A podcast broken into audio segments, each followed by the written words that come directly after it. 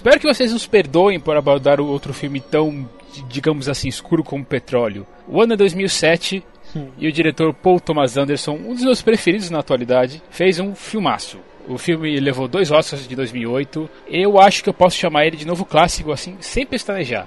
Então, hoje é o dia de nós conversarmos sobre Sangue Negro.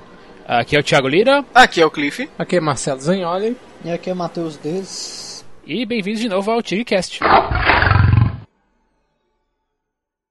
Este programa é o apoio da Rádio São Paulo Digital, um programa da Liga Nacional Web Rádio, spfcdigital.com.br. Este podcast foi editado por Heitor Lopes Multimídia.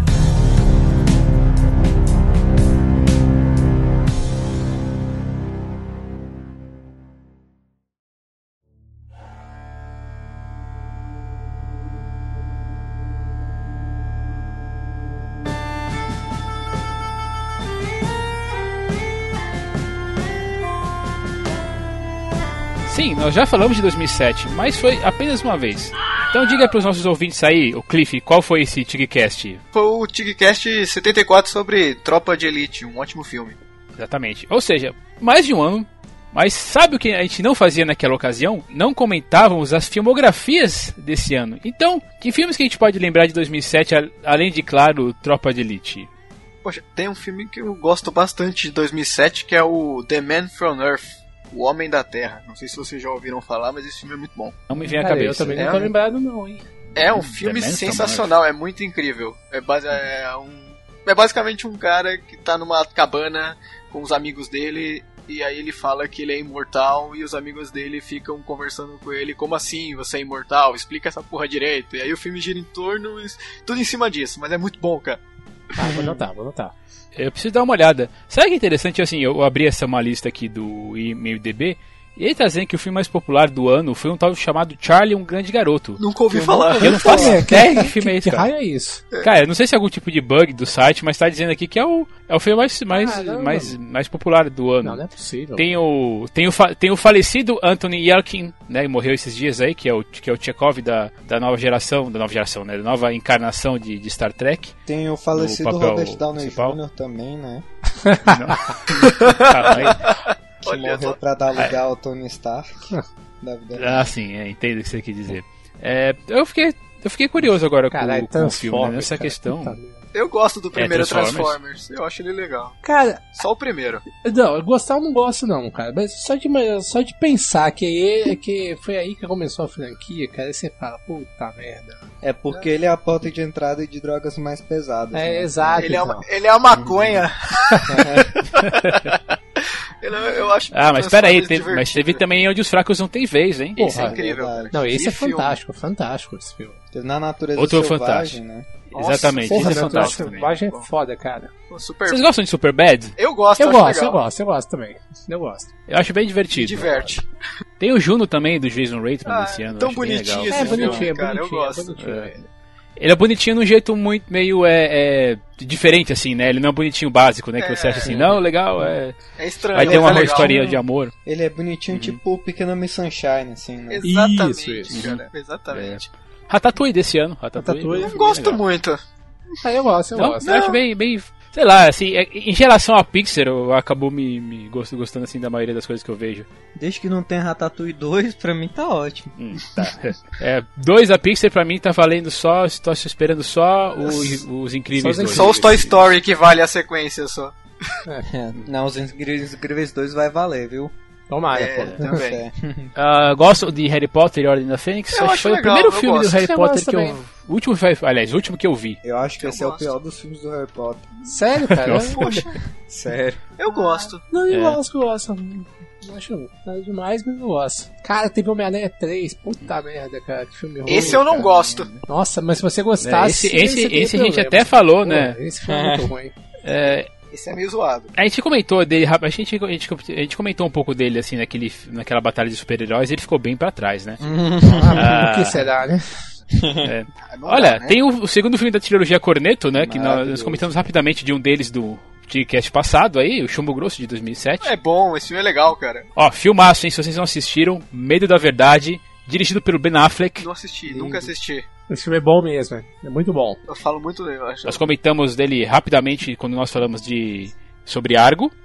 E não vamos esquecer que Ben Affleck vai salvar DC Comics no cinema, hein? Tomara, viu? Que você depender do Zack Snyder. Ah, é, o Matheus gosta de. de Batman vs Superman, né? Matheus. Eu também gosto. Você também, Thiago? Ah, não, É. tô saindo Tô dessa chamada, tchau. Tô esperando, Cliff, Cliff, comprei a versão é, estendida e estou esperando chegar para ver. eu e o Cliff aqui somos o bem e a verdade, né, nesse podcast. cara. Nós somos sensatos. Vocês, vocês são o Superman que quebra o pescoço do cara. Não, não, não, é, não, não, cara. Não, É a esperança. não nada disso, cara. Nada disso. A gente quer ver o verdadeiro ai, super-homem no cinema. Ah, olha, esse eu adoro, hein? O Nevoeiro do Porra, Frank esse Darabont. filme é foda, esse filme é bom, hein, cara. Esse é o com o Thomas Jane? Isso, Exatamente. isso. Esse filme é legal, cara. Esse filme é legal. Esse filme é legal, cara. É, é aqueles filmes, né, que tem um final, você fala, puta que pariu, cara. Tem, tem um aqui que um monte de gente reclama, mas que eu acho legal, tanto que eu fui ver no cinema e comprei o DVD logo que lançou, que é o Sweeney Todd. Eu acho esse filme muito bacana. Ah, eu gosto desse filme. Esse é um dos do, do Tim Burton que eu, sei lá, eu deixei, deixei passar. Não tenho certeza por Ah, quê. Esse é o Tim. Burton de raiz, cara. Esse é bom. Sim. Eu vi esse É um dos melhores Tim Burton, viu, dos últimos Cara, tempos. Eu vi esse Exato. filme na época e assim, eu, eu não devo ter gostado, cara, porque eu esqueci ele completamente da minha memória, cara. Uhum. Não sei se eu gostei ou se eu odiei, mas passou totalmente batido por mim. Ó, a gente legal. falou de Batman vs Superman e em 2007 lançou Eu Sou a Lenda, que eu não sei se vocês lembram, mas tinha um pôster de Batman e Superman que era, que era mais ou Tinha. menos a mesma arte, assim. Vocês Tinha na Times disso? Square, cara. Olha só, Sim. visionários, visionários. Olha aí, olha aí. Tava Pena que o filme não é tão bom, né? Eu sou a lenda, é meio zoado, eu não gosto. Uhum. É, Não, nem eu. O livro é excelente. Outro que eu tenho que recomendar é o Sunshine uh, de 2000, de, do Danny Boyle. pô, esse filme é muito bom, e cara. eu já, gente, Esse é muito bom. eu já comentei, a gente comentou rapidamente também lá no Tigcast sobre, sobre 127 horas. Falando em, falando em Danny Boyle, teve a continuação do Extermínio, né, que eu acho que também é um, é um bom filme, Também diferente, diferente do Só primeiro. o Eu primeiro. só assisti o primeiro também. Tem, um que- tem uma animação que chama Família do Futuro que eu nunca vi inteira. Mas os pedaços que eu vi eu achei muito, muito legal, muito, um filme parecia muito sensível. Eu deixei passar. Esse aí eu também. Tem um filme, tem um filme que é, que é aqueles filmes de menininha, mas que eu adoro quando passa. Fui ver no cinema também, que é o Encantada, cara. Eu adoro esse filme. Cara, sabe que fala, você não é a primeira vez que fala que falam bem desse filme? Eu tô bem Ah, curioso. poxa, é muito bonitinho, velho. É Nossa, legal. eu, eu- eu passei ele, hein, cara. Olha, tem um, tem um filme que parece filme de menininha e que entra na minha categoria de filmes de época com a Kira Knightley, que é Desejo Desejo de de Pô, Reparação. esse filme é, é Esse bom, filme é bom, Esse cara. filme é Eu um fui bom ver no cinema massa, Esse também. filme é muito bom, cara. Ele engana, eu achei ele muito mal vendido, viu? Sim, sim. Ele é, ele é muito bom mesmo. Eu cheguei a pensar que você ia falar sobre Piratas do Caribe, né? Mas esse Piratas do Caribe desse ano não é, Esse não, eu não a vi. Keira Knightley. Esses Né? Piratas do Caribe eu não vi. Esse Piratas aquele do Caribe filme. eu finge que eu não vi até hoje. Eu tô vendo aqui que o 2007 também foi um ano tenebroso para super-heróis, hein? Teve Homem-Aranha 3, teve Quarteto Fantástico e Motoqueiro Fantasma. Puta que pariu. Ai, meu cara. pâncreas! Os foi três, eu não lembrava que os três eram no mesmo ano. Rapaz, cara. É, E teve 30 Dias de Noite, né? Que eu não assisti. eu não assisti. Mas já dizia o Harvey Dent, né? Que a noite é mais escura antes do amanhecer. É porque tinha que ter muito filme ruim pra chegar, Chegar ao das Batman, Trevas cara. em 2008. Olha aí, pô. É, Pô, tem, tem um também que eu não posso deixar passar, que também eu acho assim, eu acho incrível esse filme, eu acho muito bom, que é o Across the Universe, que é um musical baseado inteiro em música dos Beatles. Ah, Cara, sim, eu sim, acho sim. esse filme muito bom, velho. Eu, eu gosto dele também, eu gosto. Assim, eu preciso, preciso dar, um- dar, uma, dar uma chance. Assim como eu dei uma chance pra Duro de Matar 4. Não, Não, não, não, não. Duro de. Matar 4 eu acho divertidíssimo. Não, gente, pelo amor de Deus. Ele, ele é aquele, assim, é, beleza, se não tiver nada pra fazer até vai, mas não, não né? Aquele quando tá passando, É é, assim, na TV, você tá com preguiça de pegar o controle, sabe? Você fala assim, ah, deixa, vai. É, não, é- não é que Cara, nem o cara. 5 que você pega o DVD, queima e É, não. Espalha as cinzas pro capeta pegar. Não, aquele lá não dá. O 4, Calma, calma. O 4 tem aquela cena maravilhosa dele derrubando um helicóptero com um táxi, né? Que Ah, vai, é, isso é é, legal. Ah, é, isso é legal. Isso é muito legal, cara. Pô, e te- tem, um que tem um que também, só pra terminar, que não dá pra passar, que é Tarantino. A gente tem o Prova de Morte. Que eu Ah, acho, é, É, é, eu acho tipo, divertidíssimo, cara. Foi o Prova de Morte e o. Qual que é o outro mesmo? Planeta Planeta, Planeta Terror, Terror. cara. Planeta Terror. Ah, Que vai? outros. Tem um filme que me falaram muito bem, eu não assisti, que é O Orfanato. É bom, filme é é bom. Cara, eu também é não bom. vi. Eu tô, eu tô É, igual o que- Thiago. Espanhol, é que tem bom. o Senhor Barriga, Muito tem o bom. Senhor Barriga estreando. Uhum. Dois filmes que eu gosto bastante: Atividade Paranormal, o primeiro, e Senhores do Crime do Cronenberg, que é um filme que é um filme pesadaço. Não, é, os dois filmes são muito tem... bons. Os dois filmes. Não, Senhores do Crime é o com o Viggo Mortensen. Isso. Isso. Ah, esse filme é bom, pô, esse filme é bom. Tem Funny Games, a versão americana do, do Velocity gratuita, né, do Michael é, Haneke. Eu, americano, não vi até hoje. Tô devendo. Tem a continuação da Elizabeth, né? A Era de Ouro. É, é bacana, é bem legal. Ó, oh, tem o filme dos Simpsons, né? Depois de 20 anos aí na televisão, eles fizeram, finalmente fizeram um filme. Eu gosto. Eu assisto filme legal. É, legal, legal. É. Legal, divertido. Só pelo Schwarzenegger presidente já vale. e tem um REC, né? O REC é desse ano. O ah, REC. A, a, a, versão americana, isso, não é? Isso. Não, não, não é, peraí. Não, é, é, é, o original. É o REC original. É, o original. A americana é quarentena, né? Isso. Ah, é verdade. Não, não, não.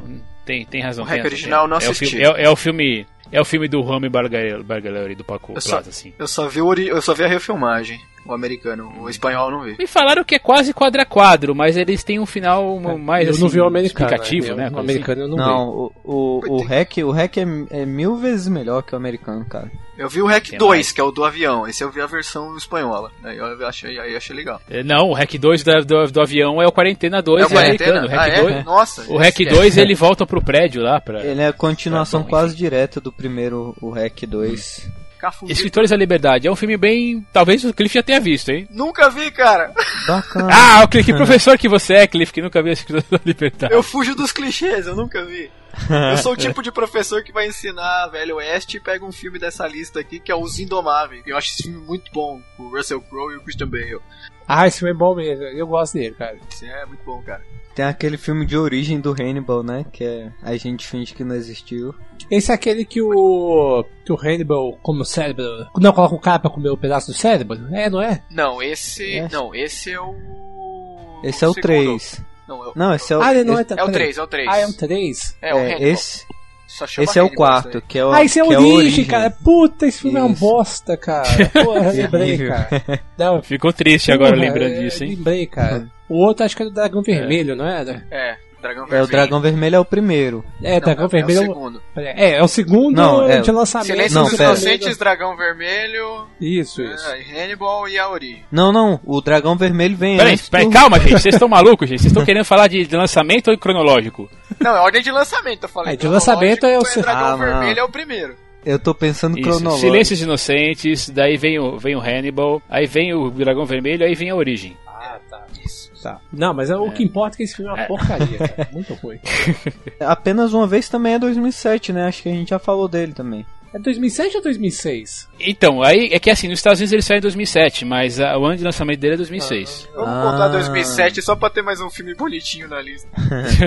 porque ele ganhou o Oscar em 2007. Eu vou só se eu tô falando besteira. É porque aqui nas datas de lançamento dele tá tudo a partir de 2007, que, que foi quando ele lançou no Festival de Sundance. Que é 20 de janeiro. Então, quer saber? Ó, então são dois filmes e no, no podcast sobre sobre o Apenas Uma Vez, eu falei besteira e falei que o filme é de 2006. Hum. É, porque o, o Oscar que ele ganhou foi 2008 mesmo. É, exatamente, tem razão. Ou seja, né, olha aí, é, vamos fazer assim uma crise das infinitas terras aqui do TickCast, vamos voltar e, e falar que aquele filme é de 2007. E vocês esqueçam, por favor, que eu falei que só tínhamos um TickCast desse ano, já são dois.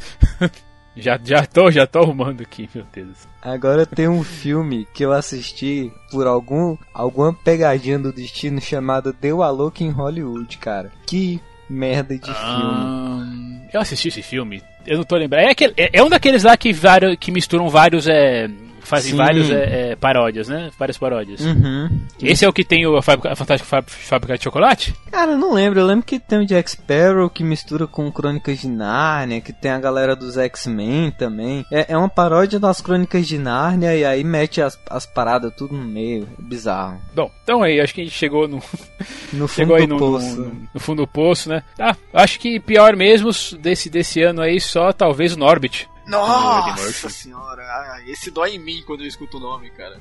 Ah, antes, antes, antes que esqueça, eu acho que a, a melhor cinebiografia que eu já vi na minha vida é desse ano também, que é o Não é? Estou Lá. É. Oh, é bom, é, olha aí, olha eu mordendo a língua de novo. Outro filme de 2007, Jogos Mortais 4. Ô, oh, rapaz.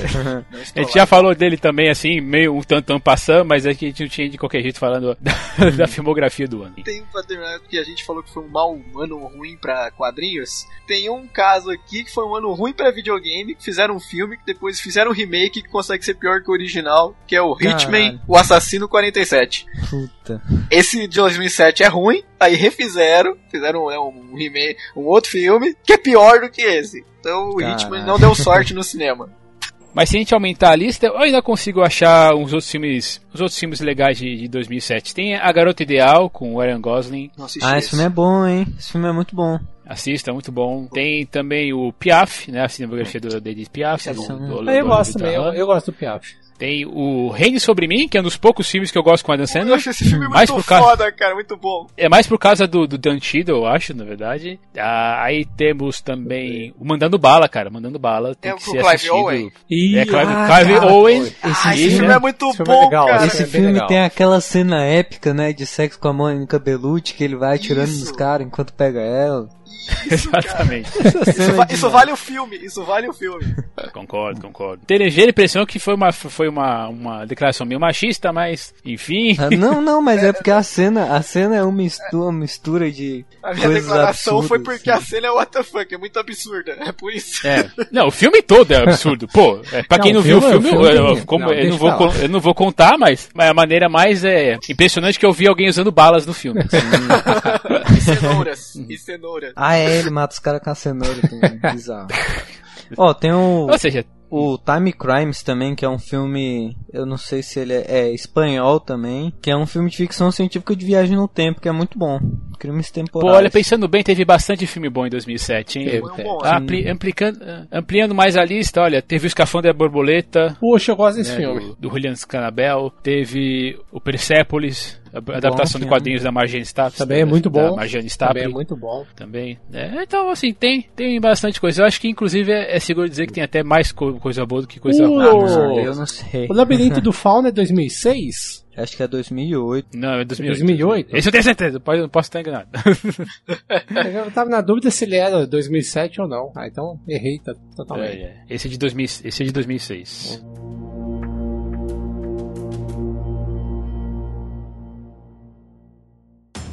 Então vamos aí falar da carreira dos, né, dos nossos caros Paul Thomas Anderson, não confundir, não confundir com Paul W.S. Anderson, não, por, por, favor. favor é. Daniel Day-Lewis.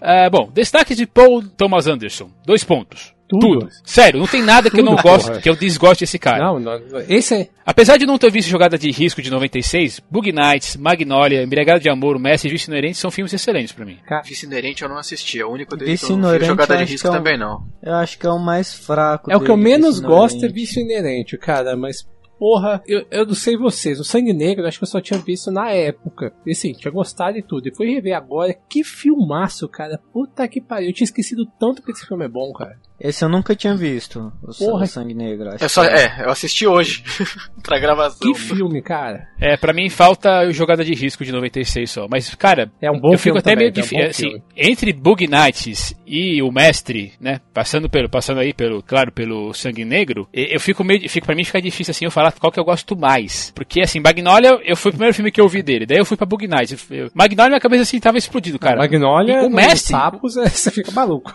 E aí, cara, é, ele, assim, eu acho que ele não errou ainda, apesar do Vice eu concordo com o Matheus, é o filme mais fraco dele, mesmo assim não é, é, é como se diz, não é de se jogar fora. Não, é. não é não, não é não. Eu, eu assim, esse, cara, se eu for pensar em qual que eu gosto mais, eu não sei se é Sangue Negro ou Magnolia, cara. Mas sei lá, eu... eu... É que, cara, são filmes excelentes, são, né? Esse, essa não, é a questão. É, e é um diretor do caralho, cara. Um cara que tem um, assim, um domínio técnico, uma coisa assim, absurda, absurda, absurda. E é. assim, é. ele é muito cultuado, né, por cinéfilos, mas eu acho que do público que não é tão cinéfilo, little Eu não vejo as pessoas falarem tanto nele. Cara, não. eu conheço gente, eu conheço acho que umas três pessoas que odeiam, odeiam o Paul Thomas Anderson por causa da maldita chuva de sapo, ah, cara. odeiam. Porra, porra, gente. Pelo amor de Deus, cara. Pelo amor de Deus. Magnolia assim, é fantástico. Eu, Magnolia, eu, é Magnolia é o que eu mais gosto dele. Aí as pessoas falam assim, ah, eu não gosto desse tal de Paul Thomas Anderson. Aí eu falo assim, ah, mas você já viu Magnolia? Aí a pessoa fala, ah, esse filme é aquele da chuva de sapo, né? Por causa desse filme que eu não gosto dele. Ah, você, você devia falar assim, Matheus, eu não gosto de você. é, Matheus, tem que rever suas amizades. É, é. Você não gosta dele é. e ele não gosta de você também. Mas ele, ele, é um diretor bem consistente, né? Ele sempre faz um. Sim. Ele é aquele selo de qualidade. Tem o nome sim, dele e você sabe que você pode esperar, né? Sim. E, agora... e, e a, a, a, apesar de, dessa consistência, não, não, não, quer dizer que ele não seja flexível também, né? Porque ele sai de Magnolia para fazer Embriagado de Amor, né? Sim, sim. Outro filme são... legal com ó, o Adam Sandler aí, ó. Dois filmes bons sim. já citados, hein? Pois é, nunca mais vai fazer dois filmes é. bons, não. É, nunca mais. Nunca Escreva o que eu digo, nunca mais. Não, não, tem a menor um, chance. Se conseguir um é muita coisa já. Mas é, é verdade, ele é, um, ele é um daqueles diretores que a gente fala assim, pô, ele é um diretor autoral todos os filmes dele assim você, você vê. Não tem é, é são cinematográficos são tem tem é, todos os são quesitos técnicos maravilhosos. Ele coloca os atores para atuar mesmo assim para sentir a deles né? O, a maior, maior prova aí é o Adam Sandler mesmo. E cara a, eu eu assim amo de paixão mesmo esses filmes dele. Assim com exceção mesmo do, do Vício Neverente que eu não amo mas eu gosto bastante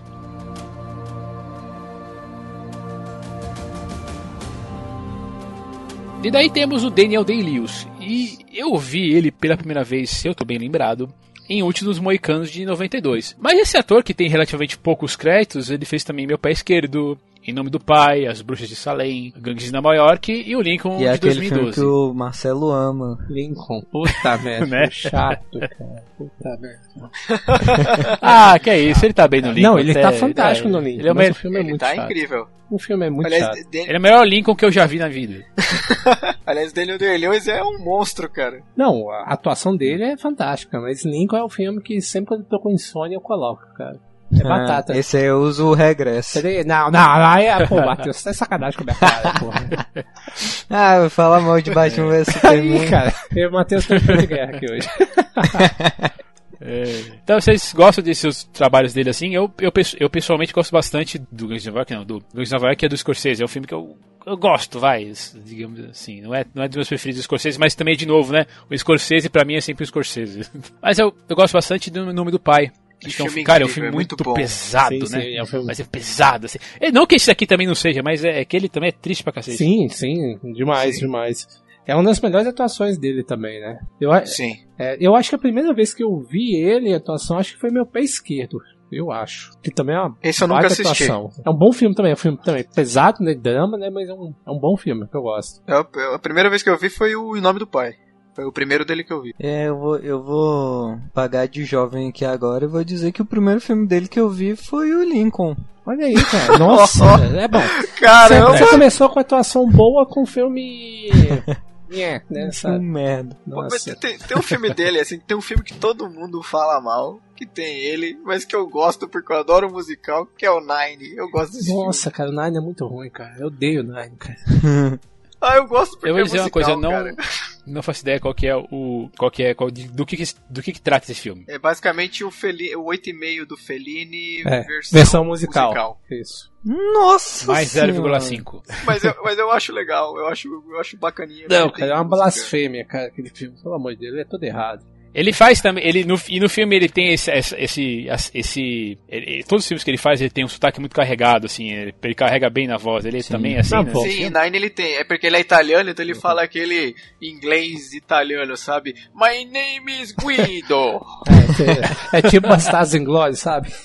Corlame. Bom, uh, outro, outro, outro ator, assim, outro, e daí é também o antagonista do personagem é o Paul Dano. Paul Dano Cara, mental, eu gosto né? desses atores. Hã? É o Paul Dano mental, que ele só faz é. cara maluco. Cara, ele, ele nasceu. Cara, eu ele gosto desses pra, atores. Pra fazer papel bizarro, né, cara? Ele tem cara Sim. de psicopata. Ele é meio dodói. Ele, não, ele, ele tem cara de psicopata. Eu gosto desses atores que se destacam fazendo gente maluca. Vocês podem ver, né? Qualquer quem tá ouvindo aí, pode ver. Quem tá ouvindo a gente, pode ver. O Paul, ele tem um visual de perturbado em qualquer filme que ele faz. Tem mesmo. Desde o show de vizinha, é, é, roubando vidas. É, é uma ponta, na verdade, que ele faz, mas acho que, é, acho que bem marcante. Ele tá em Pequeno Miss Sunshine, que, que foi comentado rapidamente por aqui. É, Ruby Sparks, Os Suspeitos, que é um filmão, se você não assistiu ainda, filmaço. veja. Muito bom, muito bom. Né? E ele tem uma pequena participação no 12 anos de escravidão, que nós falamos que aqui já no é um Totalmente, né? 78. É. é, mas é isso, ele, ele tem que... Você, assim, eu acho que você cruzar, se você cruzar com o Paul na rua, Vá pro outro lado. Vá pro outro. Vá pro outro lado não, não, sim, sim. É, é. Ele já tem uma cara de psicopata sem estar em papel nenhum. Olha as fotos dele, cara. Ele tem cara de maluco. até, mesmo, até mesmo no Ruby Sparks, que ele faz, que é um filmezinho romântico, ele, ele, é, ele é doido, né? É um então... cara surtado que namora com a personagem que ele criou, né? quem nunca, né? quem nunca, quem nunca. Foi. e é, outro que eu queria destacar, que é um dos parceiros do personagem do Daniel, é o Kieran Hines. É, eu não vi muita coisa dele, não. O que importa é que ele tá no injustiçado John Carter entre Nossa. dois mundos. Lá vem vocês de novo, hein, cara. Puta merda. Lá vem vocês Lá vem. Agora eu e Marcelo estamos juntos. É, é, mas ele, ele, ele, é um cara que escolhe meio. Ele escolhe filme ruim, assim, pra fazer um pouquinho. Porque ele tá no Motoqueiro Fantasma, né? O espírito da vingança. Ele é o capeta. Então, né? Não, ele tá em bastante coisa, mas eu só vou dele, lembrar dele com um certo destaque nos poucos episódios de Game of Thrones. É, ah, sim, ele, ele era tentando... o, É o rei, da, o rei sobre a montanha lá, isso. Isso. É o Carsten, Castra, algo assim. É o, é o rei, dos, rei dos selvagens. É o rei dos selvagens, isso. isso, isso. Ele, ele tá no Fantasma da Ópera, que eu também acho um filme legal. Pela animação aí. Essa foi uma. É, eu percebi a animação é, na sua é voz. To, é porque todo mundo acha ruim, então, né? Eu, eu acho precavido. Eu, ele, ele tá no. Ele é o irmão do Dumbledore, né? Isso. Do, do Harry do Potter. Dumbledore. Nossa, não lembrava disso não. Não, só ele dizer, eu não assisti. Eu não assisti eu o, não... O, o, o, filme, a versão, a versão cinematográfica dos, dos últimos livros. Eu só, eu só sei porque eu olhei aqui no IMDB, porque eu não lembro dele também não. Nossa, eu nem lembrava disso. Poxa, quem assistiu Roma, ele era o, o Júlio César em Roma na série da HBO. Eu poderia até a gente falar assim, pô, mas e o tal do, do, do, do né? Do filho do, do garoto, do Dylan Freire? É, é, o problema é que ele não é ator, né? Eles, eles encontraram ele pra, numa escolinha ali perto da, da do, lá do, do, Texas, mas é, assim, ele nunca mais fez nada porque realmente não era ator. Eles só pegaram esse moleque. Eu, vem cá, a gente tá precisando de um moleque assim de mais ou menos 8 anos, né? Assim, hum. vem, vem, vem, cá pra, pra, pra Não precisa nem saber falar. e nem saber. E não precisa também saber ouvir. é.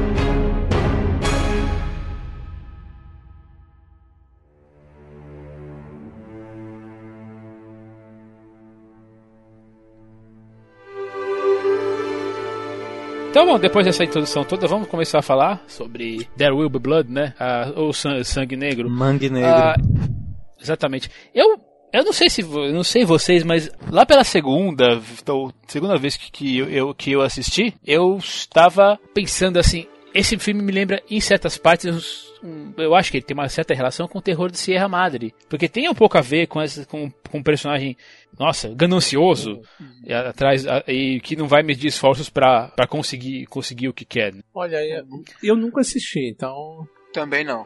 Deixa, ah, então, pô, bom, assistam pra vocês terem. Eu nunca assisti, tá na minha lista aqui. Mas é o que, eu, o que me lembrou, né, tu falou assim da, da trajetória dele, o que me lembrou foi o Cidadão Kane em algum na, na, na, trajetória do personagem assim o cara que tem tudo e aí de repente aquele vai se consumindo e tudo assim me lembrou um pouquinho. Tem aquele vazio né pessoal né? Ele tem conquistas isso. mas ele não tem sabe uma ele tem tudo mas ele não tem nada. Isso isso isso cara. Um outro filme também que ele me lembra muito né acho que o Thiago principalmente acho que deve compartilhar essa sensação é era uma vez no Oeste né bem no começo sabe? Aquele, aquele, aquele silêncio, né? Que a gente só só ouve ruído, sente aquela sujeira, Isso. sabe? Aquele, aquela poeira, sabe? Aquela coisa suja dos personagens, do, do, do local é a mesma sensação que eu tive com Era Uma Vez no Oeste. E, coincidentemente, nos dois, né, no... Acho que não coincidência, acredito que tem alguma homenagem, não é possível. Que o início, né, dos dois filmes, né, é, demora muito até ter o primeiro diálogo. Ah, sim, sim. É, aliás, você, aliás, quem assistiu recentemente o Regresso pode lembrar um pouco aí dessa questão do, da, da da, dessa do, do, Daniel, né, que é o personagem do Daniel, que é o do Daniel, né, o personagem do Daniel Lewis aí, que ele ele se arrasta, né, pela até depois de depois de cair e quebrar a perna. Uhum, logo do começo ali. Né? E só só que assim, o regresso o regresso essa versão existia, existia a versão do é, Man vs Wilderness, que eu não lembro como é que chama em português que é a primeira versão, né, da versão adaptada do livro do, do, do cara lá que, né, que enfrentou o urso. E, mas, mas, enfim, eu acho que é legal também que nesses primeiros momentos, assim, de essa primeira, essa, esse, esses minutos, assim, que nós não temos é, diálogos, nós temos só os grunhidos, né, os gritos do, do, do Daniel, a performance dele é, é sintetizada nesses primeiros minutos. É, sem falar que o título é bem, sem falar que o título é bem marcante, né? Isso daí você já fica esperando assim, é, onde é que vai vir, onde é que vai vir o, o sangue, né? É, é, se você pensar bem assim, o sangue vem por, vem por metáforas, né? Porque quando o Daniel já, já consegui, quando conseguiu encontrar, encontrar petróleo pela primeira vez, ele, nesse, nesse, nesse momento assim, que ele começa a, a usar petróleo, né? Que tem aquela coisa de, de você manchar as mãos, é, e aí eu vejo essa metáfora com o sangue de Cristo mesmo, porque tem, tem, até, tem até uma parte, uma cena é muito marcante, que um dos trabalhadores, eu acho que é o próprio pai do, do HW, né, o pai, o pai verdadeiro, ele, bate, ele, ele, ele mancha né, a, a testa do filho com petróleo e se você pensar, é como se ele tivesse sido batizado naquele momento. Batizado com, com ganância, com dinheiro, digamos assim. Né? É, é, boa observação, boa observação. E, e, na verdade isso acaba dando a tônica, né? O, o tempo todo. Não o tempo todo, né? Mas assim, boa parte do filme, né? Que muitas vezes você vai ver o personagem né, do Daniel é sujo, né? De petróleo. Muitas vezes uhum. você vê que ele tá coberto. E aquilo ali é mais do que fisicamente. É. Isso, isso, isso, isso é verdade, né? Não, se você pensar, o filme assim, ele até tem uma coisa de. Sabe, de filme de terror? É porque a trilha sonora desse cara que chama John Greenwood é, é dissonante, tem um contraste assim marcante assim, para os violinos tocando no teu no teu ouvido são sim, incômodos, sim, sim, né? Errado, Eles contrastam com aquele com aquele uhum. cenário ensolarado da, da Califórnia, né? Uhum. E o John Greenwood é bom citar, ele é o guitarrista do Radiohead, pra quem gosta. Pra quem tem, tem bom senso, por favor.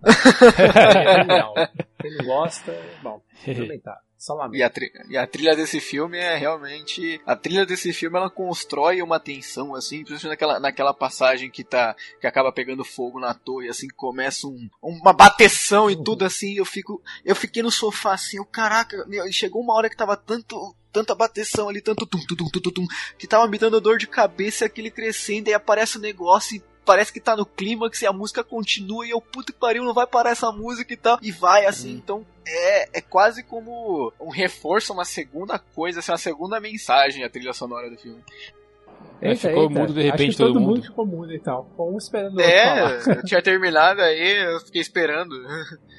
E como você comentou, né, são, é, é, a trilha sonora que, que preenche o filme por cerca de... A gente só vai ouvir a voz do Daniel mesmo lá com uns 14 minutos de filme, né, quando ele vai começar a, a, a, se, a, se, a, a falar assim pro pessoal, né, pra, para as pessoas assim, ah, porque eu vou vir aqui, é, vir aqui é, pegar os seus, os seus, pegar não, né, vir aqui ajudar vocês, né, a ficarem ricos ou coisa assim, né, é, e aí ele, e aquele, aquele primeiro momento que parece um, um tipo de. É, me, fala, me fugiu a palavra aqui, de compaixão, né? Do, do Daniel, porque o pai do, do HW morre. Só que aí você, você vê que ele é usado como depois ele é usado como, uma, como um artifício, né, para poder dar uma para humanizar o personagem, porque se você pensar bem, apesar do, do, do, Daniel ser o nosso protagonista, apesar de ele estar lá naquela que, naquela que a gente chama Jornada do Herói, ele é um personagem detestável. Sim, é, sim, sim, totalmente. É, é, o é o Walter White do petróleo, né? Isso, né? Ele é, não, ele é ganancioso, sabe, o tempo todo.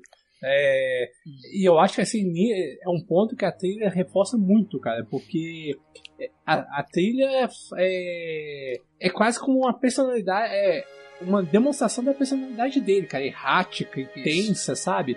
E, e ele, você, você percebe o tempo todo, cara, que ele, ele não tá interessado em bem-estar das pessoas, porra nenhuma. Ele, ele, ele quer o, ser o mais bem sucedido possível. E ele, e ele piora, né? Sim, ele não tá interessado nem no próprio bem-estar dele, né? Porque uhum. tem aquela cena, cara, eu acho essa cena fodida, cara que é a cena do, do que ele é convertido, né, para a igreja. Nossa, essa cena me lembrou É, não sei porquê, na hora me vem à cabeça aquela passagem do batismo do Michael Corleone no Poderoso Chefão, sabe? Me vem, me vem na cabeça assim, porque enquanto, tipo, no Poderoso Chefão ele tá lá sendo, né, estão batizando acho que é a filha dele, alguma coisa assim, tá, e tá assassinando as outras famílias, eu coloquei, tipo, na, pra ele também era a mesma coisa. Pro Daniel, ele tava se batizando, mas era, tipo, era um artifício para ele conseguir o que ele queria. Tanto que todo mundo gritando lá no final, ele chega e fala: É, eu consegui o oleoduto, né? Tipo, ninguém escuta ele falando, ele só fala assim, a gente escuta. Então, tipo, pra mim foi o mesmo grau de intensidade de mostrar: olha, esse cara aí, ele. ele é um hipócrita ganancioso que manipula todo mundo para conseguir o que ele quer. E eu quero comentar essa essa cena eu vou comentar a cena um pouco, um pouco mais pra frente, mas eu queria eh, primeiro comentar assim, sobre essa questão do Daniel não ser um cara que se, que, que se brinca, né? Uhum. Que quando o, o personagem do Paul Dano aparece, né? O Daniel. O Daniel. É o, o, Eli. O Paul, o, não, não, o irmão dele. Ah, o Paul. Né, o, o Paul, né? Que é assim, é interessante, né? Tem Daniel, o Daniel Deolis é o Daniel. O Paul Dano, no primeiro momento, ele é o, ele é o Paul. E só né? aparece naquela hora o Paul, né? Depois o cara some. É. E, e ele fala assim pra ele, né? Olha, eu tenho. Ele fala assim, não, beleza, eu tenho o petróleo aqui, só que ele fala assim, beleza, amigo, mas se você não tiver, se estiver me enganando, você vai se ver comigo. E, e assim, são só algum, algumas falas que você já percebe que o cara não tá realmente não tá de brincadeira, né? Aí quando ele passa pra, pra parte que ele vai conhecer as terras, é a parte assim que comecei a ficar, que eu fiquei, comecei a ficar meio assim mais inculcado, porque assim na hora eu pensei assim, caramba, mas é um irmão gêmeo ou ele só foi assim, só fez aquela aquela brinca, assim, uma brincadeira pra, pra poder se o cara iria mesmo, né? E, assim, só por questão de curiosidade, é, o Paul Dano não ia interpretar os dois personagens, só que daí um dos atores que estava é, cotado para fazer o Eli não, não pôde atuar, e daí ele, daí ele foi fazer os dois ao mesmo tempo. É porque o filme também não fala do gêmeo, tipo, não fala, fica, não fala, você fica dois... boiando Por que, que tem a mesma cara? É a mesma pessoa? O que que acontece? É. Não, ele mesmo fica meio assustado, assim, né? Quando. Da primeira vez, Quando né, encontra com o cara. É. e, e, e próprio do filme também, né, cara? Ele desaparece do nada, cara. o Paul só aparece para chegar e falar: Olha, eu tô numa terra que talvez tenha petróleo. Se você me paga pra, você, pra eu te dar a informação, e aí some! Só então, é. Não aparece é, mais. Nada. É, e é por isso que dá essa confusão, mas depois, mas no final ele, ele fala, no final ele, é só no final assim que ele vai que ele vai confirmar que aquele era um que era o irmão.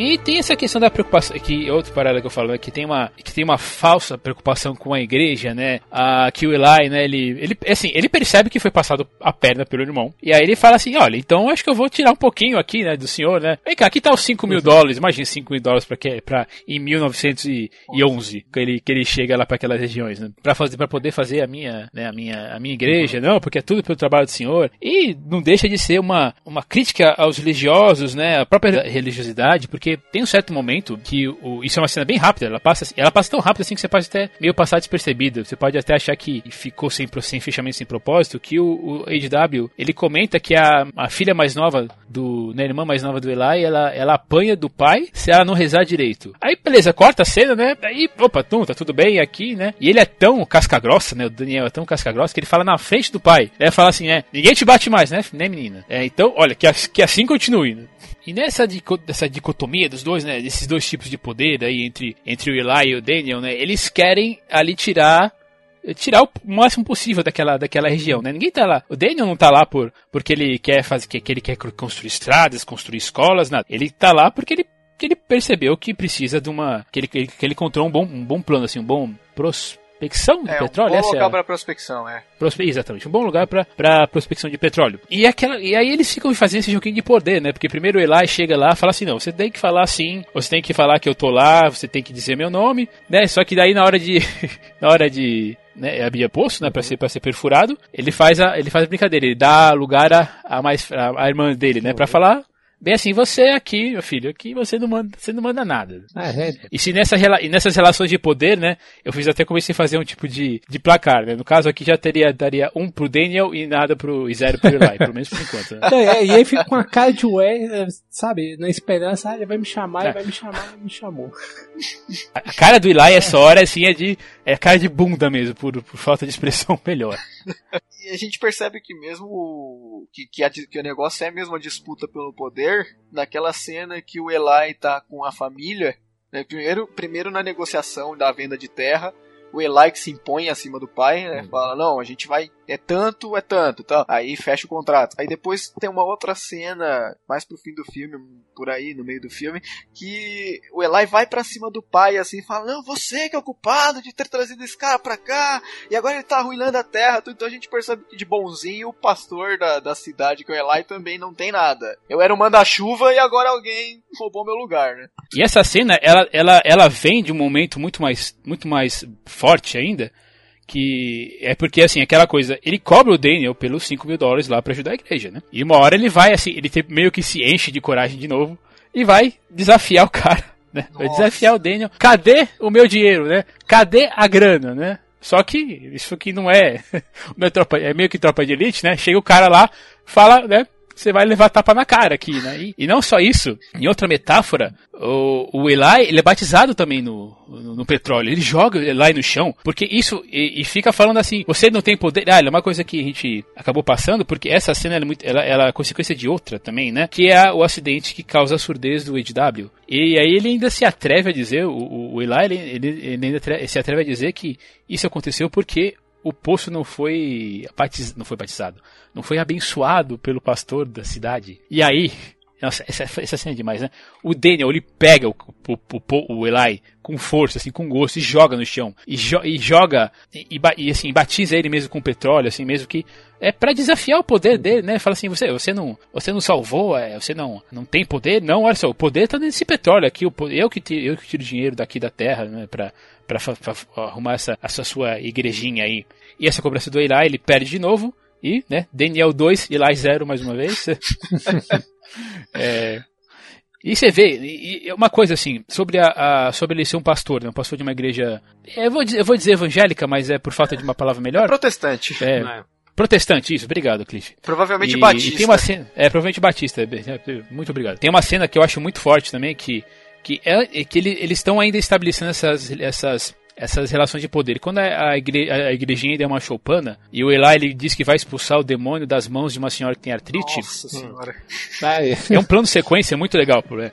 É um plano de sequência muito legal, porque ele fala assim, ele pega, né? Ele fala, não, sai daqui, demônio, e joga, né? E, e ele fala, né? E, e, é muito engraçado, é um porque exagero, é muito curioso cara. que o exagero dele, mas olha que marcante, mas olha que marcante a cena. Ele fala assim, quando ele fala para ele, ele, joga o demônio para fora da igreja, ele fala assim, ele vira pra plateia dele e fala, e ele foi embora, né? Só que aí nesse momento, nesse momento o Thomas Jones ele corta e as mãos do do, do Eli estão bem na, bem atrás assim da cabeça do Daniel. Assim, e, e aí eu vejo essa uma relação assim, uma, uma outra outra metáfora falando assim que o Daniel naquele momento, né, naquela, naquela região lá, ele seria o, o, demônio, porque realmente, né, eu acho que é uma expressão bem é, até bem, bem fraca para se falar do, do, personagem do Daniel. Né? É, é, é, não que não que o Eli seja seja seja bom assim, a, a, inocência do filme na verdade ela é representada tanto pelo pelo HW como, como pela pela mocinha lá que ele que ele se casa no, no a Mary. filme que é a Mary, né? Uhum. E, e, e, é é engraçado essa, essa dualidade deles, você tá pensando nisso aqui agora, né? Porque um canaliza o que vem de baixo e o outro canaliza o que vem de cima, né? Olha aí, cara, boa análise, boa análise. E de fato eles são bem. É, é como pode dizer, quase um, um Batman e o Coringa do. É, um do outro ali, né, cara? Antagônicos. São, são muito antagônicos é eles eles. E eles têm uma quase uma guerra fria entre eles, uma disputa de, de poder, e cada um deles ali mascara algo que parece que o outro percebe. Que, por exemplo, o personagem do Paul Dano ali, ele tá ali provavelmente, né, iludindo as pessoas, né, ou acreditando naquela naquela naquela falso moralismo dele, que ele cura, que faz, que ele é um instrumento de Deus e blá blá blá. Enquanto o personagem do The Deus, né, tá ali como se fosse um benfeitor, trazendo progresso para a cidade, trazendo bem para as pessoas, só que né, internamente nenhum dos dois é nada disso, cara, sabe? E aí tem a, o que parece que cada um enxerga muito bem o lado interno do, do, do outro que as demais pessoas não enxergam. Sim, é, e o. É legal falar nessa parte, porque tem o. Logo que ele faz a, a perfuratriz ali para inaugurar, é, um pouco, passou um pouco a inauguração, o Eli vai lá nos operários lá e ele fica entregando uns papelzinhos. né, pra, pra esses operários. Aí depois o Daniel chega no dia desse mesmo culto que o Thiago mencionou aí, que ele expulsa o demônio. O Daniel chega e fala: Olha, os meus trabalhadores têm que trabalhar. Né, o, o Eli fala: Não, e o dinheiro? Aí o Daniel, para fazer dinheiro, meus trabalhadores têm que trabalhar 12 horas por dia, mas eles ficam lá gastando essas horas por dia que ele podia estar trabalhando, vindo aqui para sua igreja. Então, tipo, um puxando para um lado, o outro tentando puxar para o outro, um prejudicando o outro, às vezes sem, no, sem no, no, caso do Daniel percebendo que ele tá prejudicando, no caso do Eli, talvez ele nem tenha feito por mal em pegar aqueles, aqueles operários. Mas é incrível porque tá essa disputa sempre, né? Ó, você pegou meus operários, sem ele eu não tenho dinheiro, sem dinheiro você não tem nada, né? Eu acho que eu acho que na verdade ele tava mais preocupado se que eles não descansassem, eles não descansavam, né? Uhum. Eles ficavam lá, sei lá, é, se se não dormiam 8 horas, será óbvio, aquele tempo de dormir 8 horas é um luxo, né? Mas, mas assim, eles não, conseguiam, não tinham tempo pra, pra, pra nada. Sim, é. O e tempo que eles tinham é pra igreja. É, e naquela gritaria ali daquela igreja não tinha nem como relaxar, né? Eu imagino. Ah, é outro momento de virada é quando aparece o, o irmão do, do Daniel, né? Dizendo lá que, que ele recebeu uma carta, né? Que o pai desse tinha morrido, o meio-irmão. O né? Harry. E, o Harry, exatamente. E e me parece, isso ele fala, isso, isso, me parece não, ele fala isso bem claro, né? O Daniel ele fala que ele que a ligação dele dele assim é mais pelo sangue, né? Então, ele de, ele, ele é um misantropo, né, o, o, Daniel. Ele detesta a raça humana, ele detesta, ele é, a ideia dele é comprar uma mansão gigante e ficar sozinho, né? Essa é a grande, é a grande, grande vontade dele e a grande vontade de muitas pessoas que eu conheço por aí também. Mas quando aparece o Henry, ele ele, ele tem um certo sinal de, de, de humanidade, né? Ele começa, assim, ele, ele começa a fazer uma coisa que, um, um nepotismo ali, né? Enquanto ele começa, a, o irmão dele começa a cuidar também de parte dos negócios. E isso causa um certo, um certo ciúmes, né? No, no HW. E tanto que, tanto que tem a cena que ele coloca fogo na, na, na cama do, do suposto tio, né, que, que até ali era, era, era tio mesmo, mesmo. Eu fiquei pensando assim se isso também depois um pouco, se, se isso na verdade se justificasse um pouco mais um pouco mais para frente, porque depois que depois que isso acontece, ele ele manda o filho embora, né, para se tratar, fazer seja lá o que, né, ele não aguenta mais cuidar de um garoto um garoto surdo, né? Ele tenta, ele acha que ele até fica é, dopando o filho. Tem uma cena muito assim muito marcante que ele que ele dá uma um copo de leite pro garoto, mas tem mais, tem mais, é, sei lá, cunhaque ruim, né, ou rum, uh, naquele copo do que, do que, leite. É, do que leite de verdade, né? Sim. Acho que ele é assim, aquela coisa, né? Ele não, ele não tá, ele não tá é, contente, e não tá nada contente em cuidar do filho, né? Tanto que depois do acidente, ele deixa o, o, o, filho lá com o personagem do Kieran Hines e vai tentar estancar o sangramento lá, né? Uhum. Que aquilo é um sangramento, né? Do, do poço que explodiu. É. E de novo ele fazendo, é, dando prioridade ao negócio dele, né? Do que cuidar do filho. Pelo contrário, ele despacha o filho uhum. porque via que, viu que não ia dar conta, o que seria um fardo e dispensa o menino sem cerimônias. Não, mas aí ainda, é. mantém, ainda mantém a fachada de. que ele sempre fala do negócio familiar, porque uhum. ó, meu filho saiu, mas meu irmão tá aqui, é. então a gente ainda tá em família. É, então. Né? É, ele, ele, eu acho que esse é um o momento do filme que ele, como acho que o Thiago falou, que ele mais tenta ter, ter um laço, sabe? Porque mesmo a relação com o filho, para mim soava alguma coisa muito artificial. Ele mais pegava o filho dele e exibia como um troféu do que como filho, sabe? Ele, o tempo todo ele chegava e falava assim: Ah, esse aqui é o meu sócio, é, é o meu filho. Sabe? Como se, se, se, a criança pudesse passar uma imagem melhor do que a dele próprio pro, quando ele fosse negociar em momento nenhum eu, eu, eu senti no, no, personagem que ele olhava pro menino como, como de amor com, com o filho. Era mais algo de troféu, de exibir, sabe? De, de usá-lo para atingir algum meio. Não sei se eu tô sendo mais cruel do que o personagem já era, mas eu não senti novidade nenhuma nele. Eu acho muito é, coerente só... com, com o próprio personagem, assim, né? Esse negócio. Bom, de... ele só. Ele, eu acho que. Eu acho que na verdade a questão é que quando ele encontra o irmão, ele tem um, um, relâmpago, um relâmpago é bom, hein? Lampejo de, de humanidade que é totalmente destruído quando ele percebe que aquele cara não é o irmão dele, né? Que ele, na verdade, achou a, o diário dele e ele fala, só queria sobreviver e tal, e aí ele leva um tiro na cabeça.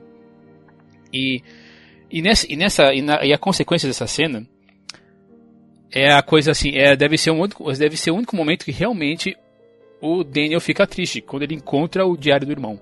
Que também, daí eu, daí eu, daí eu, aí, aí que eu volto aquele, aquele papo que eu tinha conversado alguns minutos atrás sobre, ah, será que o, que ele fez isso, o, o HW fez aquilo por ciúmes, ou se, ou se na verdade, porque, ou se ele percebeu que aquele não era o tio de verdade dele, né? Porque por algum motivo ele leu o, o, o diário do, do, Henry hum. verdadeiro. Então, dá pra dá então, entender que fica essa, dá para entender que fica assim, né? Porque mostra o, o HW mexendo no diário. Mas é legal que você falou dessa parte, que ele descobre que o que o cara lá é o, não é o Harry, numa conversinha que eles estão tendo na uhum. praia lá, que ele joga uma conversinha tipo, ah, vamos levar elas pro clube tal coisa. Aí o cara fala, não, sim. Só que, tipo, ele olha assim com aquela cara de, de desânimo, do tipo, poxa, podia ser, mas não é, sabe? Ele fica com aquela cara triste, assim, que o cara falou merda.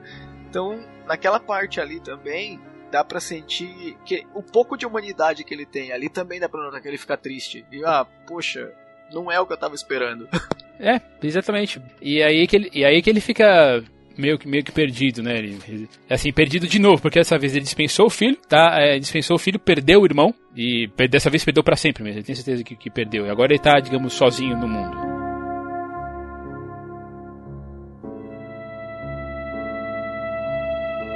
Daí nós voltamos àquela, àquelas relações de poder né? Porque quando ele acorda no meio da, da noite, é, depois de ter matado, matado e enterrado o Noah, né? Que nós descobrimos que é o, o, nome verdadeiro do cara, aparece o dono do único lugar que ele não conseguiu conseguiu é, passar as terras, né? Arrematar as terras. E aí ele fala que, não, você bem, eu, eu dou as. bem, eu dou as terras para você. Você, você só, só, tem que se batizar na igreja da terceira revelação.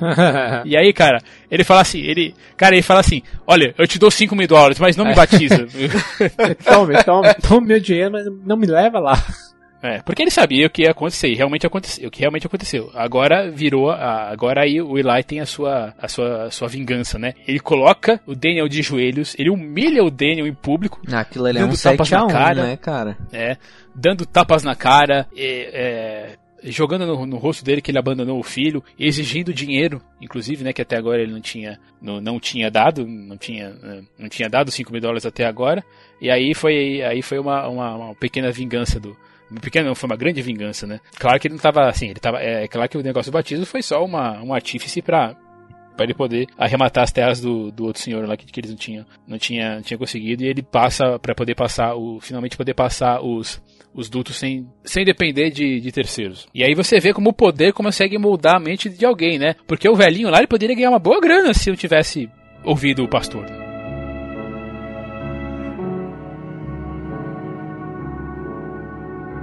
Nesse momento, nessa parte assim, é que, é que a, a narrativa ela começa a dar uma acelerada. É bem uma acelerada bem, bem, bem forte, porque assim, o EDW volta, aí as coisas parecem que começam a dar certo financeiramente, né, digamos assim, para o, o Daniel. Porque, mas olha, olha só que interessante, né? Essa, lembra essa questão que eu falei aí dele do sangue, né, de ele estar tá ligado com, com o sangue, sangue dele, né, ele se você prestar atenção, o Daniel ele aparece em todas as cenas do filme, sem com exceção do casamento do, do HW. É assim, é uma cena muito curta, mas dá, mas dá a entender que ele ficou lá isolado no, naquele casarão que ele tem, que, ele, que hoje ele é, que hoje que naquela época ele, ele foi dono. E aí de, daí a gente volta a toda aquela questão, né, de ele pouco se pouco tá, ele pouco tá pouco se lixando pela é para isso. Agora ele tá rico, tá, tá ele é próspero com certeza.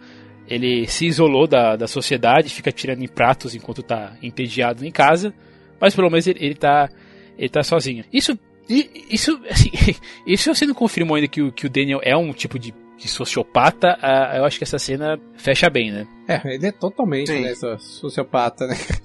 Ele vive no, no mundinho dele. Uh, e aí, né, esse daí, assim, esse, depois dessa ambição aí, que você, eu, acho, eu acredito que a gente pode fazer até uma ambição com a, assim, com a ambição, assim, de, de qualquer qualquer, qualquer americano, digamos assim, não, porque o meu sonho é encontrar realmente um poço de petróleo no, no chão, porque as coisas funcionam diferente do que funcionam aqui. Se você achar petróleo na sua casa, me desculpa, vai ser do governo, você tá ferrado. Mas, enfim, é uma Deus de boa sorte, se te derem boa sorte. E aí tem uma das cenas mais, mais, mais chocantes, assim, mais, mais fortes, que é o Daniel, que é o Daniel falando assim que, que ele não se importa com o filho. No momento que ele falou assim que vai ser um concorrente dele, né, que vai pro México com a Mary. Nossa, essa cena é pesada. Assim, agora eu, sim, sim, é, porque ali... agora eu vou embora, né, eu, eu vou embora, eu quero ir e tal, não sei o que. Ele fala, você não é meu filho. Ele, não, pai, é bem assim. Não, fala, você literalmente não é meu filho. Daí conta toda a história, né, e aí... Ele ainda fala, você é pior que um bastardo. Mas você fala, nossa, cara, pior que um bastardo. É, é, essa foi muito pesada.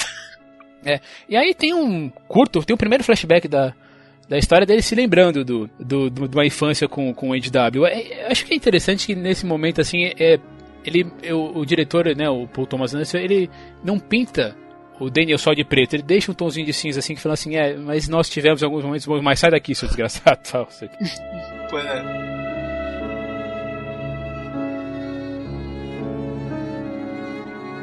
E aí nós temos, né, a, a grande finalização, né? Aí que é o que é o Eli voltando, né, anos depois daquele, depois que ele pegou aquele dinheiro, né, e foi pregar pelo mundo, que na verdade ele foi, foi, foi a investir o dinheiro que ele ganhou, né, durante aí pelos Estados Unidos, e chega, né, todo meio triste, não sei o que, então, né, se você não quer fazer, né, um negócio lá com o senhor, com com aquele velhinho, né? O velhinho morreu, morreu com 100 anos, aí, nossa, que legal, né? Aí tem uma das cenas mais marcantes que daí faz um paralelo com aquela cena da igreja, que ele fala assim, beleza, eu vou te ajudar se você admitir que você é um falso profeta e que Deus é uma superstição. Ele faz a mesma coisa, né? Mais alto, mais alto, mais alto, até que ele grita, né? E, cara, essa, essa sequência de, de, de diálogos é uma coisa monstruosa. O que a gente acabou não, não comentando é que o, o roteirista é um cara chamado. É, um cara, é, é, é o próprio Paul Thomas Anderson, baseado vagamente num livro que chama Upton Sinclair, mas pelo que eu ouvi falar, é o, o livro ele se, ele se baseia é, só no primeiro terço da, da, história. Depois é totalmente, totalmente puta mais Anderson. E o diálogo dessa, dessa, dessa, dessa, desse embate final entre os dois é uma coisa assim, é uma coisa assim monstruosa mesmo. É, é assim, é de, é de você colocar assim numa melhores frases da, assim, da história do cinema, né? Ele gritando, né? Deus, é, Deus é uma, é uma superstição. E aí ele, ele, ah, beleza, né? Mas ó, aquele, aquele terreno tá seco, já, já peguei tudo, né? aí vem a explicação do milkshake, cara. A explicação do milkshake não é só uma das melhores frases do cinema, mas também uma das questões das interpretações mais mais interessantes do cinema, né? Ele fala, e, e, e o Eli desesperado, né? Ele, como assim? Não, dele, veja bem, eu vou enfiar o canudo aqui e eu vou chupar o seu milkshake aqui. cara, ele tentando explicar o mais, é, e, cara, mais e, didático possível. E eu, eu não lembro quem foi que falou, se foi o Marcelo, se foi o Cliff que falou da relação deles meio de Batman e Coringa. Foi e Marcelo. nessa hora, é, é, Marcelo, nessa hora eu só conseguia lembrar do Coringa contando aquela piada dos, dos loucos no manicômio, na piada, piada mortal, mortal sabe? no finalzinho. Putz, é, é, mesmo, né, é cara? É. é mesmo. Com exceção que aí a gente sabe o final, não especula que nem na piada mortal. Né? Exatamente. Né? É verdade. Exatamente. Mas ele, ele explicando esse negócio do milkshake é muito genial, cara. É, porque na verdade o filme é genial do começo ao fim, mas ele termina do jeito não termina genial e ele ele começa e aí, aí, aí fica um, dá um ar de comédia porque assim você ri, eu, eu tava rindo naquela hora dele perseguindo o Eli pelo, pela pista de boliche, e daí jogando os pinos dele. Ele desesperado, não, Daniel, pare, pare, não sei o que, cara. E aí, daí até que a, a, parte que realmente nós vimos sangue de verdade, né? Que é o resultado do. A, a luta final entre os dois só poderia ser da. Só. É, levou a tudo isso, né? É, foi construído assim para a morte de um, né? E é legal que a última frase, né? Que é que chega o mordomo do Daniel e fala, né, o senhor Daniel, dele é, eu já terminei aqui. É. E aí você pode interpretar de muitos jeitos, é. muitos jeitos, né?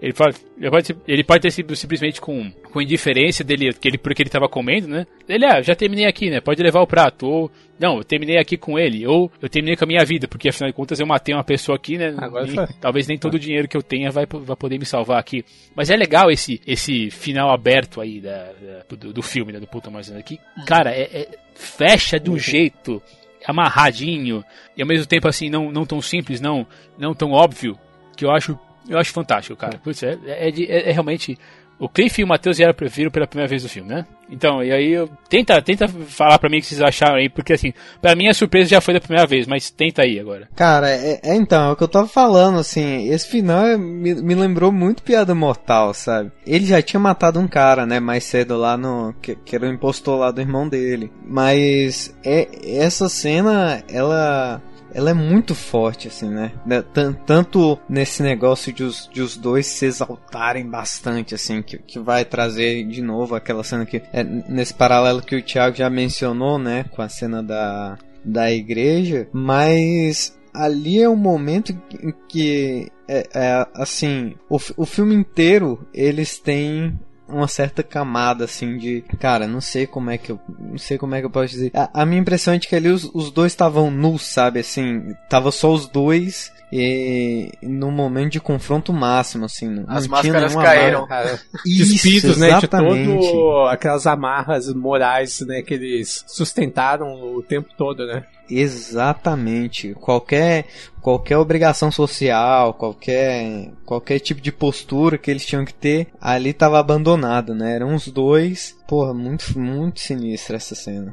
É, eu é. acho que vai ser, é uma cena memorável assim para a história do cinema, viu? Essa é, é uma última sequência realmente acachapante assim, porque você vê que, né, isso tudo que o, que o Matheus falou e mais o, o reforço assim dele finalmente conseguir resolver aquele problema de quem estava disputando o poder com ele. Porque o filme inteiro reforça que ele é o cara que tá sempre no poder, tá sempre no comando, ele sempre sabe o que tá fazendo. Aí quando chega né, um cara que engana ele, não disputa o poder, mas engana ele e vai lá e mata, mas o outro cara que era tipo a pedra no sapato, aquele aquele rival dele que tá sempre lá tentando ver quem quem canta de galo mais alto, você vê é finalmente a resolução daquilo e é num, numa catarse assim pro Daniel, pelo menos, parece que a, a, raiva dele explode e ele massacra o cara naquilo de tentar reafirmar a posição dele de poder, sabe? Quem manda aqui sou eu. E cada, cada batida na cabeça dele é aquilo, você nunca mais ouse mexer comigo, não ouse mexer comigo, eu sou o poderoso, sou eu que tô mandando, eu que tô no controle. Então, cara, é, é incrível, assim, fecha bem, define bem o personagem, você percebe o quanto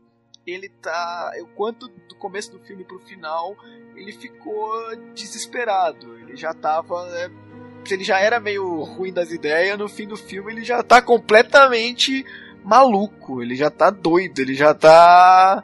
Pô, não sei nem como dizer, mas você percebe que ele tá bêbado, ele tá todo largado. Então, tipo, ele tá, é, tá na decadência. Ele é um cara que tá fisicamente decadente e a pouca moral que restava para ele foi embora.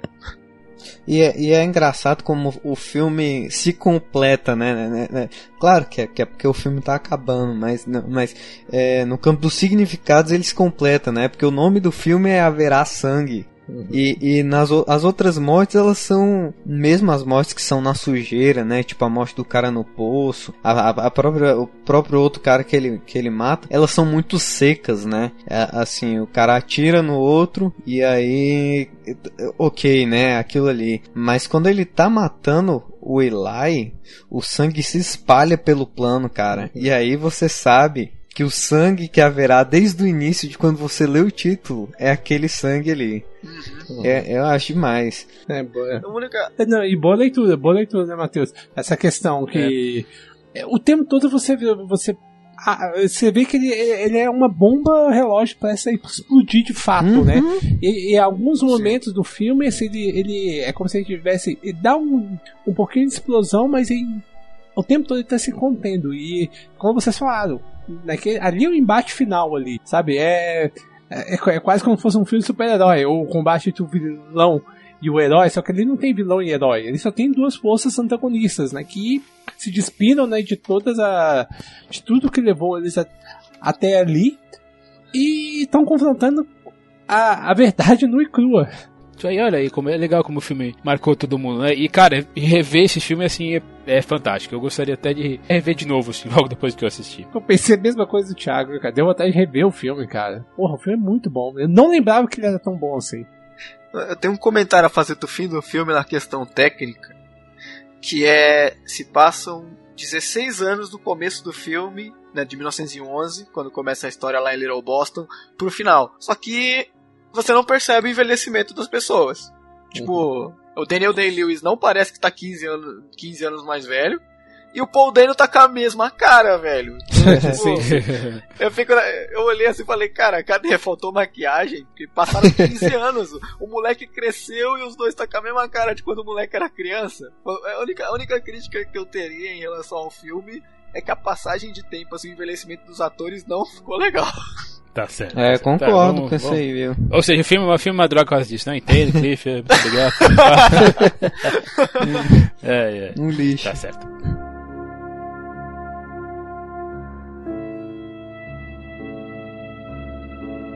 Então, gente, vamos para lá para os comentários finais sobre o filme, daí vocês já podem emendar com seu jabás. Começa você, senhor Cliff. Bom, eu vou, eu vou confessar que eu assisti o filme né, pela primeira vez hoje para gravação. É, o ritmo dele, a princípio, como fazia muito tempo que eu não assisti o filme do, do Thomas Anderson, achei, achei arrastado até, né?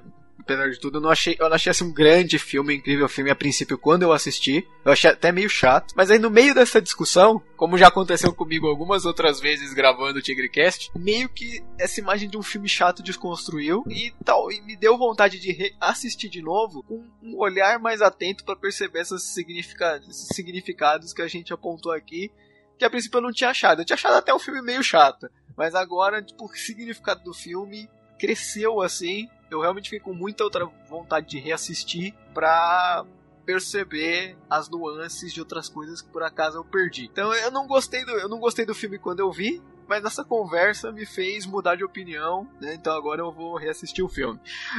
Olha aí, Olha aí Tigrecast salvando vidas. é, desculpa, Cliff, mas é, rever o Batman vs Superman também, depois dessa. Eu vou, ver, eu vou ver a versão, versão estendida, estendida tá aí. eu ainda não, ainda não tomei coragem pra ver a versão estendida, cara. Eu não tiver nada pra fazer. Foi. Pra ver. Eu não aguentei assistir, maravilhosa, melhor que a versão. Gente, ah, não é muito difícil não, né? Mas enfim. é. Para quem quiser me ouvir, eu tô lá no www.plano9.com.br. A gente está passando agora por algumas mudanças editoriais, então o Trashcast acabou com esse nome e o formato que, que as pessoas estão acostumadas a ouvir ah. acabou. A gente vai adquirir um novo. Vamos, não, o nome continua o mesmo, o feed provavelmente vai ser o mesmo. Uhum. A gente vai tratar dos mesmos temas de uma maneira um pouco mais abrangente e com uma pegada um pouco diferente. Então o nome vai mudar, mas vai continuar naquele, né, com as pessoas, com as opiniões e com o estilo que o povo está acostumado. A gente só vai falar de mais coisas de uma maneira talvez um pouco melhor, mais bem acabada, com um nome melhor também. Mas o site continua uhum. igual, então visitem lá, plano9.com.br. Aproveita que agora o podcast acabou, já faz lá a sua, sua maratona, né, para estar tá preparado quando estrear o um novo. E também no tiurude.com.br que, bom, esse é sempre a mesma coisa, é né, um podcast de cultura pop, onde a gente mais faz piada sem noção e pautas da Wikipédia do que qualquer coisa, mas eu garanto boas risadas para quem escuta, então acessa lá. Valeu! Legal. E você, Matheus? Cara, eu concordo muito com o Cliff, assim, em relação ao ritmo. Eu não sei se eu cheguei a falar, mas os filmes que eu mais gosto do Paul Thomas Anderson são o Magnolia e o, o Embriagado de Amor, né? E assim, os dois são muito fáceis de você entrar. Primeiro que o Magnolia tem aquela cena de apresentação que é maravilhosa. E o Embriagado de Amor é o Embriagado de Amor, que não dispensa comentário, né? E, e daí eu, eu senti um pouco de, dessa dificuldade que o Cliff falou de entrar no filme. E, e eu comecei a pensar, né, é, é, enquanto eu assistia, por que que eu tava, eu tava sentindo essa resistência, né? E daí eu percebi que o, o Paul Thomas Anderson nesse filme ele não faz nenhum esforço para você, eu não, eu não diria se interessar, porque os personagens são muito interessantes, mas ele não faz nenhum esforço para você ter empatia com, com nenhum dos, dos, dos, dois personagens principais, né? E aí, no decorrer do filme, é, você percebe que ele não faz esse esforço porque os dois caras são uns escrotos e que seria errado fazer você sentir empatia por esses caras, né? eu acho, eu, é, eu acho demais, assim, porque é esse tipo de coisa que faz a gente considerar o, o, o Paul Thomas Anderson como esse cara que o Paul Thomas Anderson é, né? Que é um cara que é, vai enquanto a gente tá dando os primeiros passos para pensar o filme, ele já tá lá na frente, né? Já tá, é, já tá dando aula de, de por que, que o filme dele é demais. E eu acho que é isso, assim. É, o, o filme tem, tem umas construções muito maravilhosas, cara. A trilha sonora a gente já falou aqui, mas é, é uma trilha sonora que, como eu assisti depois, ela. É, como eu assisti esse filme depois de Birdman, ela me fez lembrar muito de Birdman. Mas eu imagino que para quem tem assistido Birdman, ela. ela vocês entenderam, né? É, ou não?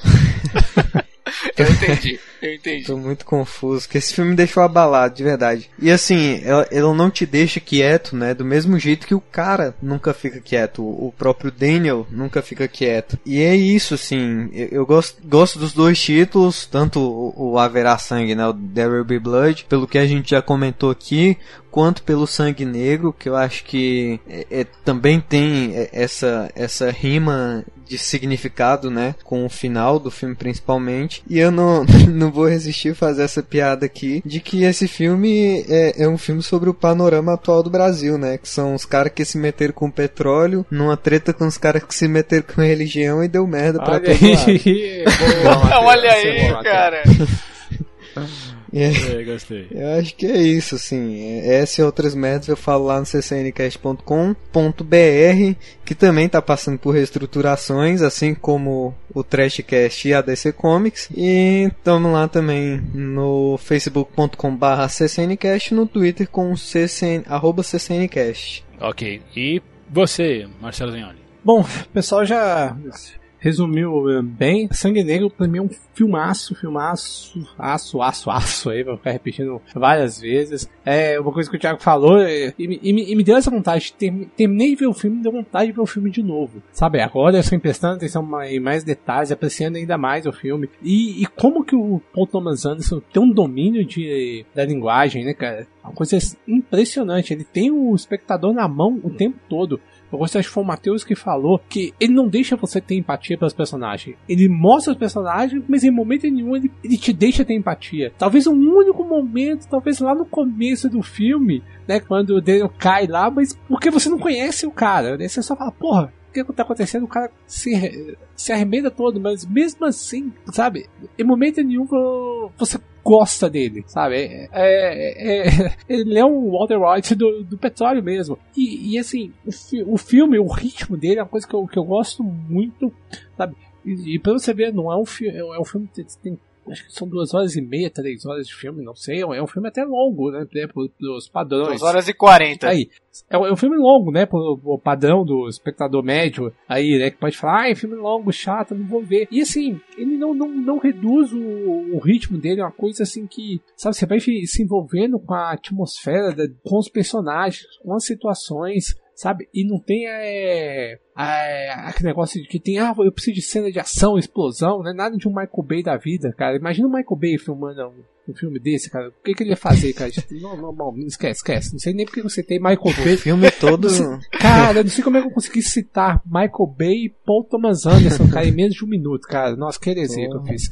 Talvez dê alguma liga aí, já pensou? Não, não, não, não, O filme, o filme todo seria aquela cena da torre queimando, né? Isso, isso, é isso, isso, isso, com explosões, né? Com Ia cavalos... sair de lá um robô gigante. Isso, cara, com explosões, cavalos, cavalos pegando fogo, correndo, povo gritando, sabe? Não, não, não, caía ter um terremoto, né? enfim, enfim, enfim. Mas, mas sabe, é um filme tecnicamente primoroso, acho que assim, Paul Thomas Anderson, pra mim, é um, um, diretor subestimado, subestimado mesmo, sabe? Acho que é um cara que não deve nada aos grandes diretores atuais aí do cinema, né? Não sei se tá faltando uma, sabe? Aí, de novo, né? Vou pegar de novo no pé né, do Naruto, né, cara? Porra, Naruto tem dois Oscars, cara. Porra, Tá que pariu, dois seguidos, cara.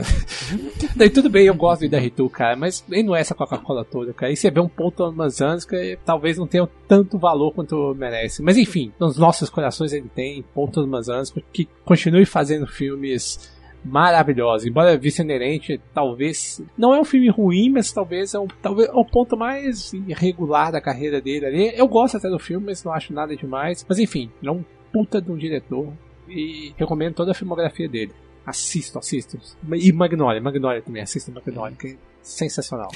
Bem, ah, de novo, né? Depois de falar de quatro pessoas, acho que eu vou acabar me repetindo, mas putz, eu, eu eu gostei de Sangue Negro pela primeira vez que eu vi, gostei da segunda, da terceira, e assim, aquela vontade de ver de novo mesmo, assim, eu, eu acredito até que, uh, que é um daqueles filmes que a, gente, que a gente vai pegar mais coisas se você ver, não necessariamente uma vez atrás do outra, mas uma segunda vez perto da, perto de, perto da outra, assim, depois de alguns dias, não vai, vai te fazer mal, na verdade. E assim, é, é um filme que a gente vai discutir, a gente tem essas camadas que a gente, que a gente discutiu. E aí, assim, ele é um filme marcante. Ele tá no mesmo nível dos outros, de Magnolia, de Bug Nights, é, de, de um mestre, assim. A gente tem, na verdade, um carinho a mais por um ou pro outro, mas enfim, eu gosto tanto do trabalho dele, deles, assim, que é um, é um diretor que eu, que eu, assim, por qualidade de, de produção, eu, eu comparo com o Darren Aronofsky. Totalmente diferente o, esti o, estilo, beleza, mas ainda assim os dois são cinematográficos, os dois são autorais, ah, acabaram fazendo uma coisa um pouco mais é, um pouco menos talvez, de menos, quali menos qualidade em termos de Darren Aronofsky, em termos de, de Paul Thomas Anderson nos seus, últimos, nos seus últimos filmes. Mas assim, ele é um filme que faz críticas à religiosidade, na verdade à religião, para ser mais exato, né? É, também a ganância, tudo isso. É, sobre, e, e mostra assim como você pode trabalhar com personagens que são que são ambíguos, que são detestáveis, mas ainda assim você você embarca na, na jornada deles. É, é, o Daniel é o Daniel é isso, ele tem um nome ele tem um nome bíblico, mas ele é ele é quase o demônio mesmo, como uma cena um pouco mais um pouco mais cedo que eu, eu fiz lá e sim fiz a comparação. Então é isso, cara, recomendadíssimo. É, eu acho que se você não viu o filme, você não, assim, você não teria ah, ouvido o cast até agora por causa de tantos spoilers. Mas enfim, espero que não seja o caso. Eu espero só que seja o caso que você esqueceu de revisitar é, Sangue Negro esses últimos anos aí, desde 2007, quando ele foi lançado, mas corrija esse, essa, essa pequena pendência aí no seu, no seu ano, né? Já que né, já estamos na metade do ano, tá aí um bom filme para você rever. E, olha só, está na Netflix, né? Caso você precise assistir de novo. Então, gente, muito obrigado aí por vocês terem participado. E eu vou perguntar para vocês aí, ouvintes, o que, que vocês acham de Sangue Negro? O que vocês acham de Paul Thomas Anderson em geral? Para isso, entre aqui no site, né? Esse é o Tidcast número 141. Procura lá a nossa postagem. Mas você pode fazer isso também pelo Facebook, pela fanpage, tanto pela, tanto pela fanpage como a página do site, pelo Twitter, assim, inclusive nossos perfis pessoais vão estar linkados aqui. Considere ser um patrono nosso pelo padrinho pelo Patreon, a partir de R$ reais ou 3 dólares você, com, você garante um par de convites de cinema por mês, além da presença do nosso grupo fechado. Mas se isso não for possível, compartilhe e comente nas redes sociais esse episódio. E, gente, estamos se despedindo mais uma vez de vocês. Eu agradeço a sua atenção, o seu download e para encerrar, vamos ouvir aí Convergence do Johnny Greenwood, que faz parte da trilha sonora de Sangue Negro, desse guitarrista do. É do Coldplay? É do não, poxa, você tá, você tá brincadeira comigo. eu sei, eu sei. Então, gente, é isso aí. Mais uma vez, a gente se vê semana que vem, hein? Tchau. pessoal. Valeu. valeu. Tchau, tchau.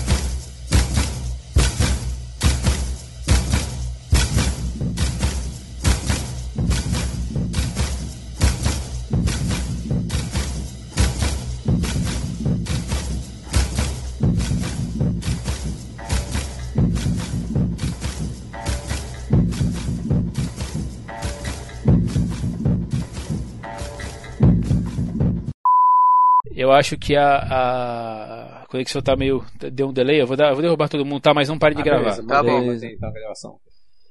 Continuem Isso. a gravar, continuem a gravar. Eita, Matheus tá louco aí. Oi, Nevinho. Oi, Circozinho.